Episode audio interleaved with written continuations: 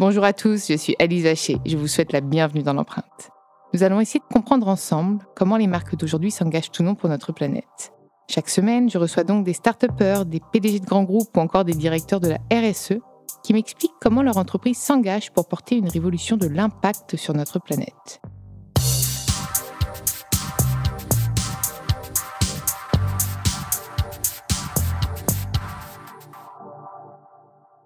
Et avant de commencer cet épisode, je souhaite vous présenter le nouveau partenaire de l'empreinte. Dans ce nouvel épisode de l'empreinte, j'ai le plaisir de recevoir Christophe Hayé, directeur général de la Boulangère, l'entreprise implantée au cœur de la Vendée depuis plus de 20 ans et aux fortes convictions autour du bio et de l'équitable. C'est surtout le troisième acteur du marché du pain et de la viennoiserie préemballé en France. Vaste sujet, challengeant, challenger, mais ça, ça m'intéresse, tout ça. Je suis ravie de t'accueillir dans l'empreinte. Bonjour Alice. Bon, parle-moi peut-être un peu euh, euh, de, la marque, la boulangère, hein, et un peu de l'évolution. Alors, la boulangère, c'est né en 1985 en Vendée, avec euh, monsieur et madame Fillon, qui étaient des boulangers et une boulangère. Et ils ont grandi en allant vendre leurs produits dans la grande distribution. C'est là que ça, ça, a explosé. Et on a donc. Euh, donc c'était déjà préemballé. En fait, ça avait déjà cette volonté d'être euh, préemballé. C'est ça. Ils, ont, ils, ils faisaient des grosses brioches, 800 grammes, belle bête, quoi. Et c'était dans un sac plastique et donc euh, emballé et vendu dans les rayons des, magasins. C'était quoi d'ailleurs le produit phare de la boulangère? Bah, C'est ça, c'était une brioche, tressée, 800 grammes. D'accord, c'était celle-là. C'était le, gros volume. Et après, j'imagine qu'il y a eu de nouveaux produits. Alors après, donc l'entreprise est rentrée dans un groupe breton à la fin du millénaire. Et, au sein de ce groupe, moi, j'ai créé euh, l'activité pain. Donc, on est en Donc, il n'y avait pas de pain du tout, c'est que de la viennoiserie voilà, au début. c'est ça. Monsieur Manfillon, ils étaient sur la viennoiserie, etc., les croissants, brioches. Et j'ai créé donc au sein de ce groupe l'activité pain. Et dès le démarrage du pain en 2001, j'ai lancé du bio. Parce que ah, pour moi, le bio, enfin, le pain, c'était normal de faire une gamme de produits bio. Quoi. Et c'était en quelle année? 2001. Donc le bio commençait à arriver euh, sur le marché ou tu étais déjà un peu précurseur? Ben, On n'en voyait pas beaucoup. Enfin, franchement, là, on était, euh, on était les premiers arrivés sur le rayon du pain. J'avais 11 euh, ans, je ne peux pas te dire. C'est pour ça que j'ai besoin que tu me donnes, que tu me donnes des chiffres. Donc, on était les premiers arrivés sur le rayon du pain pré-emballé, comme ça, en bio. Ça n'existait pas. Ça n'existait pas. Mais il y avait déjà du pain bio pain, pain, bio, il y en avait dans des, sûrement des boulangeries un petit peu. Il y en avait sûrement sur Biocop, dans des boulangeries, vous voyez. Comment tu as fait pour, euh, bah, pour te sourcer en farine bio, j'imagine? Puisqu'est-ce qu'il y avait suffisamment de, de ah, producteurs à l'époque? Question intéressante. Alors, la farine, compliquée à trouver à l'époque. Mais on, s'est rapproché des grands moulins de Paris. Alors, j'avais la chance d'avoir un copain qui était au Grand Moulin de Paris. Et donc, euh, il a réussi à, trouver des produits euh, de la farine bio euh, soit en région d'ailleurs, c'était assez régional. De toute façon, c'était français, ça c'était, euh, je lui avais dit, je veux absolument la farine française. Et donc, on a réussi à en trouver. Mais une fois que tu as trouvé la farine, il faut arriver à faire le produit. Et puis j'imagine qu'elle était plus chère, cette farine-là, vu qu'elle était plus rare. Hein. Voilà, elle était trois fois plus chère. Le bio était encore euh, était moins, je ne dis pas qu'il est mass market maintenant, mais il était moins répandu quand même. Oui, c'était moins répandu, mais, mais de toute façon, le, rendement du bio, on, fait à peu près 30 tonnes par hectare de, de blé bio quand on fait 80-85 de conventionnel. Donc il y a déjà un ratio là qui est important, qui explique le surcoût euh, que l'on a au final. Donc voilà, donc on a démarré avec euh, ce produit-là euh, en rayon, qui était un produit format sandwich, que tu connais bien, 12-12. C'est le format sandwich assez connu. Donc c'était fait par une grande marque qu'on connaît connaît bien. Et, donc on l'a lancé en bio. Donc on touchait le cœur du métier où il y avait plus de consommateurs. C'était français, alors que l'autre marque n'est pas française. C'était fabriqué en France quand même. Hmm, voilà. Mais là, on était sur la partie bio. Et toi, tu m'as dit quand même que tu avais cette volonté de faire du made in France, j'ai l'impression, puisque en fait, la boulangère, c'est made in France totalement. Est-ce que tu as des, bah, fournisseurs qui sont pas en ben France ben Oui, quand on a du chocolat ou, certains sucres. Et ça, t'arrives pas à l'avoir euh, En chocolat, non. Ça, ça, sera... ça me paraît compliqué quand même. ça sera compliqué. Par contre, le sucre, tu peux arriver à avoir du sucre puisque tu as le sucre de betterave. Donc, euh, on, peut travailler là-dessus pour avoir du sucre français, oui, bien sûr. Mais toi, c'est, enfin, tout le reste, en tout cas, dès que tu pouvais faire du français, c'était une de tes... Ah, c'était la priorité, oui. Parce que moi, je voulais du bio français, quoi. Local. Et pourquoi? Le bon sens ou est-ce ah, que. oui, oui, enfin, ça, ça me Toi, paraît. tu m'as l'air quelqu'un de bon sens, en Voilà. fait, j'ai l'impression. Moi, je dis toujours euh, démarche paysanne, quoi. Euh, Ouais, paysanne, voilà. c'est ça. Donc, Valoriser euh, nos producteurs, euh, relocaliser, etc. Voilà, donc on avait cette démarche-là, et c'est vrai qu'on a grandi avec ça. Mais ce produit-là, pour revenir sur le 12-12, aujourd'hui, c'est le deuxième produit le plus vendu en grande surface en produits biologiques. Le pain de mie 12-12. Et, et est-ce que tu as vu une évolution aussi de la consommation et de la demande des consommateurs? Donc, parce que toi, tu as créé finalement ces produits-là, ce pain, etc., euh, préemballé, mais est-ce que tu as pu voir euh, euh, la demande d'autres produits euh, de... Alors déjà, nous, ce qu'on souhaitait, c'était déjà distribuer les nôtres et les vendre. Donc il a fallu convaincre les enseignes une par une. Ça, c'était, ça a mis un petit peu de temps. On va, dire cinq ans à peu près. Les pour premières rentrer. qui t'ont fait confiance, c'était qui? Ah, c'était Auchan. Ok. Je me rappelle très bien. Puis c'était tout maintenant, vous êtes partout. Maintenant, on est partout. ouais. Ouais. Voilà. Et en fin de compte, quand on a démarré, euh, euh, on ne vendait pas beaucoup. Hmm. Donc, on avait deux produits, un blanc, un pain de mie blanc et un pain de mie complet, mais on vendait pas beaucoup. c'était Ouais. très faible. Donc, en production, c'était compliqué à fabriquer, bien sûr. Puis surtout que le prix, vu qu'il était bio, était plus cher, j'imagine. Oui, c'était vendu à l'époque à peu près 55% plus cher. Moi, je l'ai bien en tête, ça. 55. Voilà, et les donc, gens euh, étaient OK quand Bah, même au, lieu d'acheter un produit qui était à, à l'époque à 1,40 en conventionnel, on était à 2, quoi, pour faire simple. 2 euros. Comment tu as réussi, oui, justement, à proposer ce produit qui, juste par le. On a des consommateurs qui sont engagés. Voilà, c'est ça qu'il faut avoir à l'esprit. Mais en 2001, il y avait moins. Il y en avait moins, et donc il y avait moins de ventes. Ouais. il y avait moins de ventes. Mais petit à petit, on a réussi à convaincre les, les enseignes. Et après, les consommateurs, gentiment, euh, on a réussi à les convaincre. Euh, en parallèle, moi, je travaillais avec Biocop, qu'on a démarré en 2004. Donc, c'était intéressant. Ça nous a permis de, de bien travailler avec Biocop, bien, bien démarrer euh, les, les produits. Alors, aujourd'hui, aujourd'hui, on est sur une, une autre marque avec Biocop, mais Qui euh, s'appelle bien. B-I-E-N. on peut C'est- pas- Et donc, c'est toujours Groupe La Boulangère. C'est toujours la boulangère. Et ça, on peut le voir quelque part sur le packaging ou pas? Ah oui, c'est à la place de la boulangère, C'est marqué en grand bien. Oui, mais, est-ce qu'on peut voir que ça appartient à la boulangère ou pas Euh, du tout? oui, c'est signé derrière, euh, euh, avec le- le- l'adresse de l'entreprise. Oui, Ok. oui, oui, Ah. non, on, ne se cache pas. hein, non, non, c'est juste qu'on avait fait une marque pour. euh, les produits, des fois, sont un petit peu différents. Comme ça, on, on- segmente bien les univers grande distribution, des univers traditionnels. euh, avec les, les biocopes et, et- Et- et et- tout le circuit. Et tout pourquoi la boulangère bio ne pouvait pas aller chez Biocop, par exemple? Alors, C'est on- le, c'est plutôt si, le si. retailer qui n'avait pas trop envie. Si, si, euh, on, on a démarré comme ça avec la boulangère et Mhm. euh, je crois que c'est en 2007-2008, on a, on a changé de marque pour avoir une communication plus simple. Puis ils veulent Euh, se voilà. différencier en général un peu Oui. des autres. C'est, toujours comme ça, hein, mais c'est Oui, ok. oui. Donc c'était plus simple pour tout le monde, pour la GMS, pour euh, les grossistes biologiques et puis pour nous.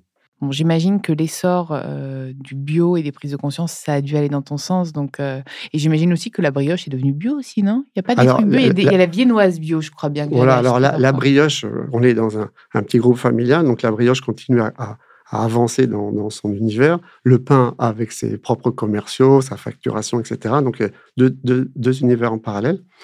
Et euh, donc bien sûr, on insistait pour que la brioche devienne bio. Et donc la, la brioche est passée bio en 2009. Voilà. Ok. voilà. Bon, les consommateurs évoluent, donc là, les demandes évoluent. Aujourd'hui, c'est quand même euh, tout ce qui est emballage, tout ce qui est plastique qui est au cœur euh, bah, du sujet des enjeux. Comment est-ce qu'on réduit les emballages Surtout quand en fait on vend de la viennoiserie et du pain emballé? Comment tu vas faire? Parce que je pense que tu dois être challengé, que les consommateurs qui en plus. Le problème, c'est que toi, ton secteur d'activité, c'est quand même des gens qui achètent du bio. Donc souvent, les Mhm. gens qui achètent du bio, ils veulent plus d'emballage. Tout à fait. Donc, quand- non, mais c'est vrai. Et tu sais d'ailleurs, c'est un des sujets euh, pour la grande distrie parce que moi qui ai, bo- qui ai bossé chez Carrefour, avant, tout le bio était emballé. Mhm. Sauf que c'est des- on est schizophrène en fait. Mhm. C'est-à-dire qu'on fait, bah oui, mais mon concombre, du coup, comment je fais s'il est emballé? Je vais faire quoi? Je préfère bio ou pas bio, non emballé? Enfin, et voilà. Donc, comment tu as réussi à. Ou tu. Alors. Peut-être toujours pas? Voilà, donc euh, nous, on a des produits qui sont dans un emballage plastique, va faire simple. hein. On est obligé d'avoir ça, sinon le produit, en 2-3 jours, il est euh, non consommable. Donc, on, on veut deux semaines de durée de vie. C'est pas long, deux semaines. hein. Un Non, yaourt, c'est plutôt trois semaines, vois-tu? Donc, euh, c'est euh, donc c'est pas très long. Donc, euh, ce qu'on a, euh, donc il y a huit ans, parce que c'est quelque chose qui me chatouillait, ça, quand même. Tu Il y a huit ans, j'ai recruté une ingénieure qui était spécialisée dans tout ce qui était emballage. Et donc, on a rencontré des ONG, on a rencontré nos gros fournisseurs, on a rencontré des prospects, et on voyait qu'on n'avançait pas. quoi. c'est dur de faire.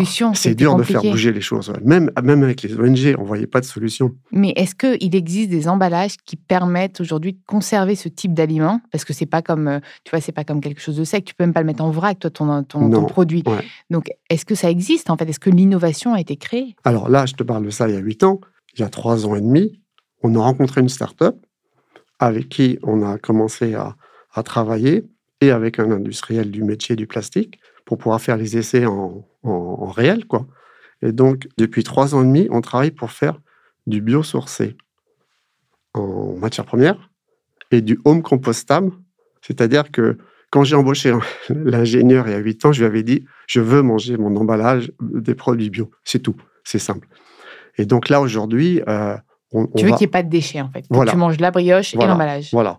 Et donc là, aujourd'hui, ça ne sera pas tout à fait comme ça, mais on pourra laisser le sachet plastique biosourcé en décomposition dans un euh, en, décomposition quoi. Et comment tu vas faire ça? Eh bien ça c'est le travail de la R&D. Et, c'est prévu pour quand ça? Parce qu'on a hâte de voir ça. Alors j'aime pas trop me, prononcer, sur des choses. Euh, nous à la boulangère, en général, on communique sur ce qui est déjà en place. Oui. Le timing n'est pas. Mais c'est de la R&D en fait encore. Oui, mais on a déjà des sachets. Si tu veux, c'est des sachets qui sont euh, il faut avoir les propriétés de conservation identiques à ce que l'on a aujourd'hui. Alors ça, c'est compliqué. Et si tu réduis à une semaine? Ouais, il faut réduire à deux, trois jours.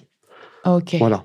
Quand tu prends les sacs que, l'on trouve sur les marchés historiques, là, fait avec l'amidon, ça, c'est des sacs qu'on peut emballer, mais on, va avoir euh, deux jours de durée de vie. Quoi. Hmm. Voilà. Donc, il nous faut des choses où l'emballage et des, propriétés barrières. Et est-ce que ça, en même temps, je suis en train de co-construire, ça, ça, m'intéresse toujours tellement.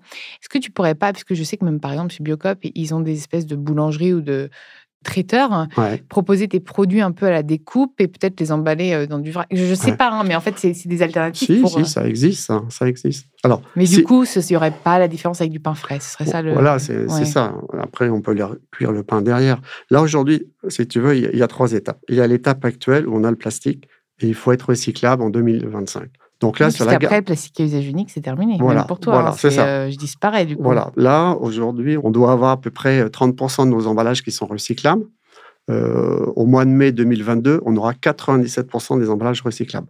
Donc de ce côté-là, on, est propre par rapport à 2025. Maintenant, on a des fois des suremballages, c'est-à-dire quand tu as des produits de snacking, tu vois, tu veux emmener pour ton, ton oui, enfant. en euh, fait, c'est des séparément, tu veux dire, individuels. Ils sont voilà, tout à fait. Et ils sont regroupés. Et souvent, c'est encore un plastique et les regroupe. Ça, on peut pas le supprimer. Bah, si, ça, on l'a supprimé. Donc là, cet été, on a lancé nos brioches pépites de chocolat dans un emballage papier. Mais quand je dis papier, c'est un papier 100%. C'est pas des papiers plastifiés, etc. C'est le papier que tu trouves et ça, sur le marché quoi, aussi. Finalement, ça change quoi au bah, bah, disons que ça nous enlève une couche de plastique. Oui, mais toi, mais nous, le consommateur, ça nous. Ah bah, rien du tout. Mais voilà, mais pourquoi Mais ça y est, c'est parti. Mais c'est bien, mais, en fait, moi, je me dis, pourquoi les marques n'ont pas osé avant, en fait bah, Il y en a quelques-unes qui, qui, font bouger ça. C'est bon, hmm. on est dedans, donc ça, c'est bien. on est dedans. Donc euh, là, tu as, as, un sac papier. Alors, l'inconvénient, c'est vrai que l'individuel est encore pour l'instant en plastique, parce que conservation, hmm. mais on explique bien au consommateur, hein, c'est pas pour, pour, tromper le consommateur, on suit bien l'étape, quoi, c'est une étape. Donc tu vois, tu as une partie, les recyclables, 97%, après tu as sur emballage, on n'a plus de barquettes, on n'a pas tout ça, moi j'ai enlevé tout ça il y a 5 hmm. ans, les barquettes, là. donc tu as uniquement euh, le, le suremballage, mais qui est fait qu'un vrai papier, donc home compostable, et puis là, tu as la troisième étape, le sachet biosourcé, home compostable à moyen terme. Voilà. Ah, tu vois les étapes un peu. Non, on va y arriver. Moi, ça y est, je suis confiant. Il y a trois ans, j'étais inquiet. Mais, moi, il y a huit ans, j'étais très inquiet. Je te découvre et je découvre ton profil. Et au tout début, quand je voyais la boulangère, je me suis dit, oh là là, mais alors là, j'ai tellement de questions. Et en fait, je vois un homme plein de bon sens et qui est hyper convaincu. Donc moi, ça me rassure de voir des gens comme ça derrière. Donc t'es pas l'air inquiet. Et moi non plus, ça ne m'inquiète pas.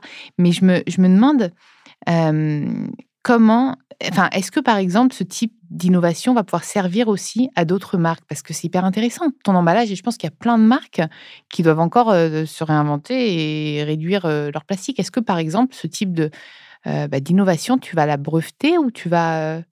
Oh bah, ça, il y aura un brevet, ça c'est sûr, mais ça sera disponible à un moment donné.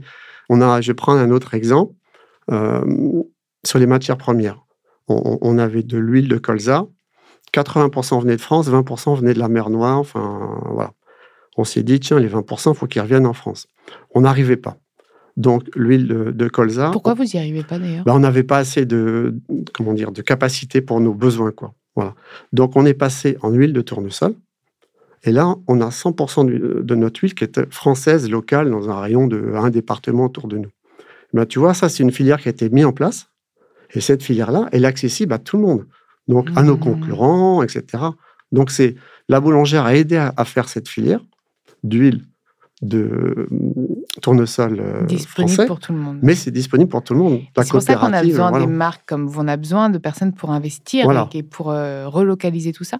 Et c'est intéressant que tu me parles des, des produits, des matières premières. C'est quoi encore Bon, j'ai compris que le chocolat était une zone d'ombre, mais c'est quoi encore tes, on va dire, zones d'ombre? Parce que j'ai l'impression que si tu pouvais faire que du Made in France ultra local, tu le ferais.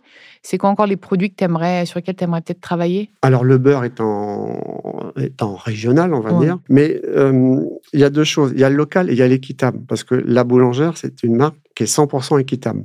Donc, on, est, euh, on a un label qui s'appelle Agriéthique et qui est donc un, un label de commerce équitable nord-nord ou français, comme on veut.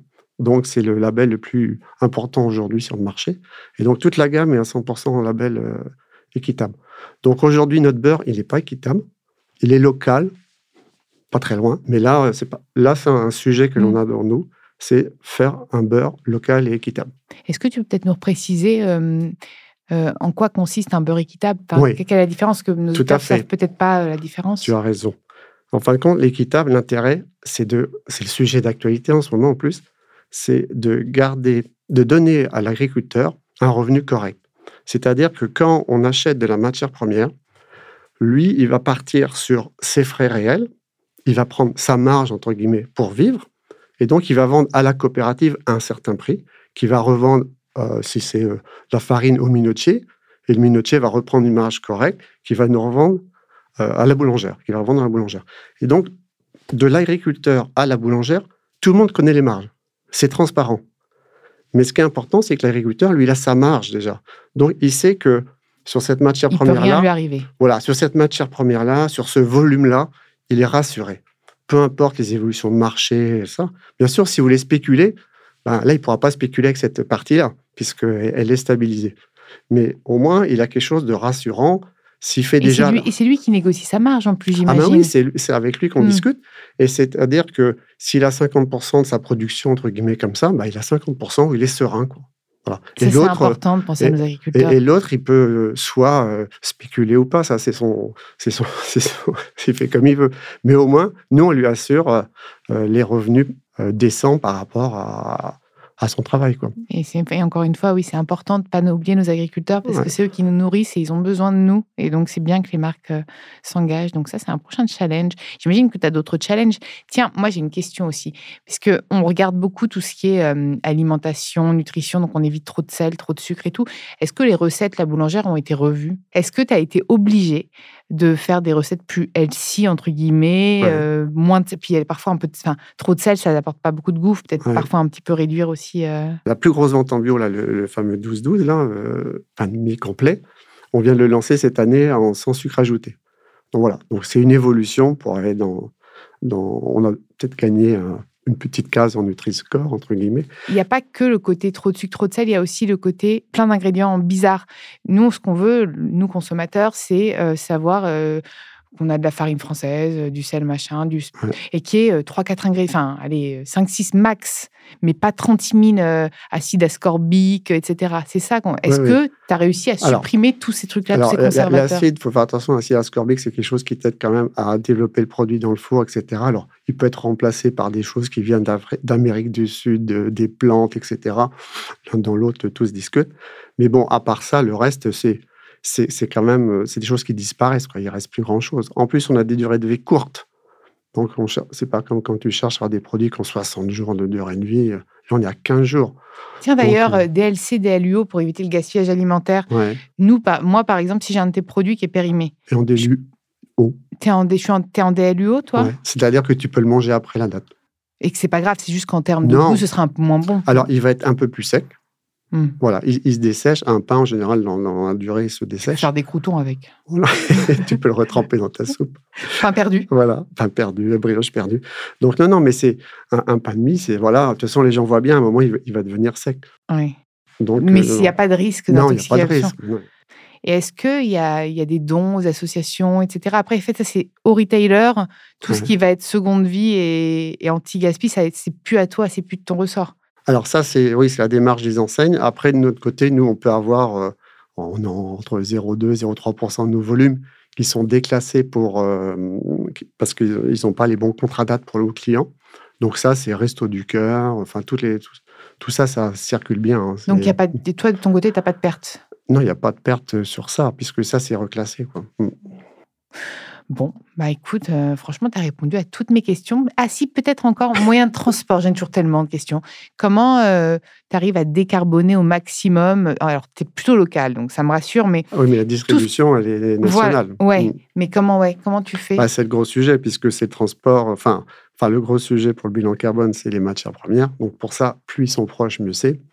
Mais après, le transport, alors nous, on a une petite flotte interne. Donc là, on a des camions qui marchent à- avec du, du gaz euh, local. On retraite les déchets chez un agriculteur. Ok, donc qui, euh, ce, euh, qui n'est pas très polluant, quoi. Pas très polluant, non. C'est Enfin, quelque chose que, que la France souhaite développer. Donc ça, c'est bien, mais bon, c'est quelques camions. Euh, après, on, on passe par les circuits traditionnels de, de transporteurs. Donc là, on n'a pas trop la main dessus. Et sinon, ce que l'on fait, euh, on a toute l'électricité euh, pour produire toute notre gamme de produits qui est en électricité verte. Ça reste un, un de tes challenges. Ah ben, à chaque fois qu'on peut faire quelque chose de bien Mm. quelque part, on y va. quoi. Donc l'électricité verte, c'était c'était évident, donc il fallait le faire.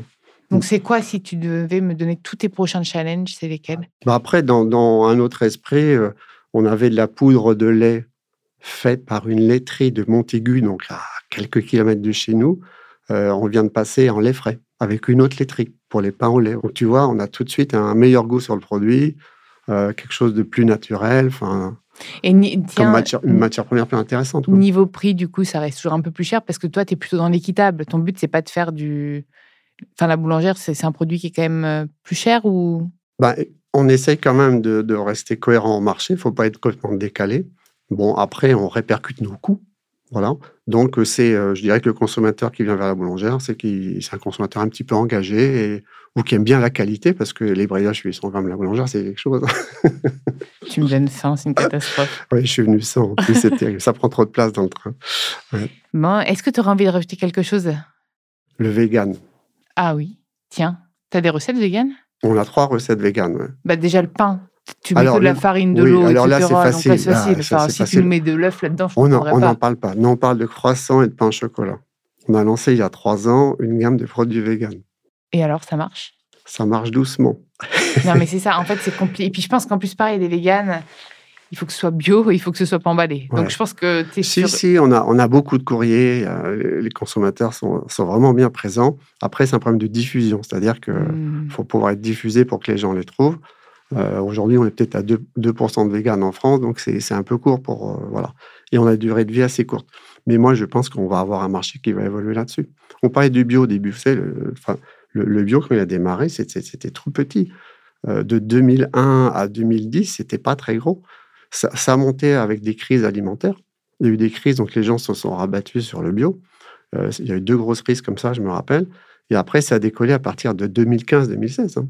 Non, mais le vegan, il faut... Enfin, tout ce Donc, qui est il faut une vegan, offre végane, c'est oui, évident. Il faut, que tu, il faut que tu persistes. Voilà. De- C'est ce que j'ai expliqué à mes équipes. C'est pas, c'est pas facile en production non plus, mais faut, Mais non, mais c'est bien, avant c'est 5 ans, il se passera rien, mais on- dans 5 ans, on en reparlera. Bon, tous nos auditeurs, allez vous acheter un croissant vegan, s'il vous plaît. Il faut, Voilà. faire- faut faire persister tout ça. Voilà. Non, mais c'est bien de continuer, c'est bien d'imposer euh, ses convictions. Et puis, il y a de l'audace, j'ai l'impression. En plus du bon sens, il y a pas mal d'audace. Donc, euh, j'aime bien. beaucoup. Transition écologique. Transition Allez, écologique. alimentaire. Allez, voilà, on est parti là-dedans. Merci beaucoup, Christophe, d'être venu dans l'empreinte. Merci, Alice. Merci à vous d'avoir écouté cet épisode. Vous pouvez retrouver tous les épisodes sur toutes les plateformes de podcast ainsi que chaque semaine sur thegood.fr. N'hésitez pas à liker, partager et commenter le podcast. À très vite.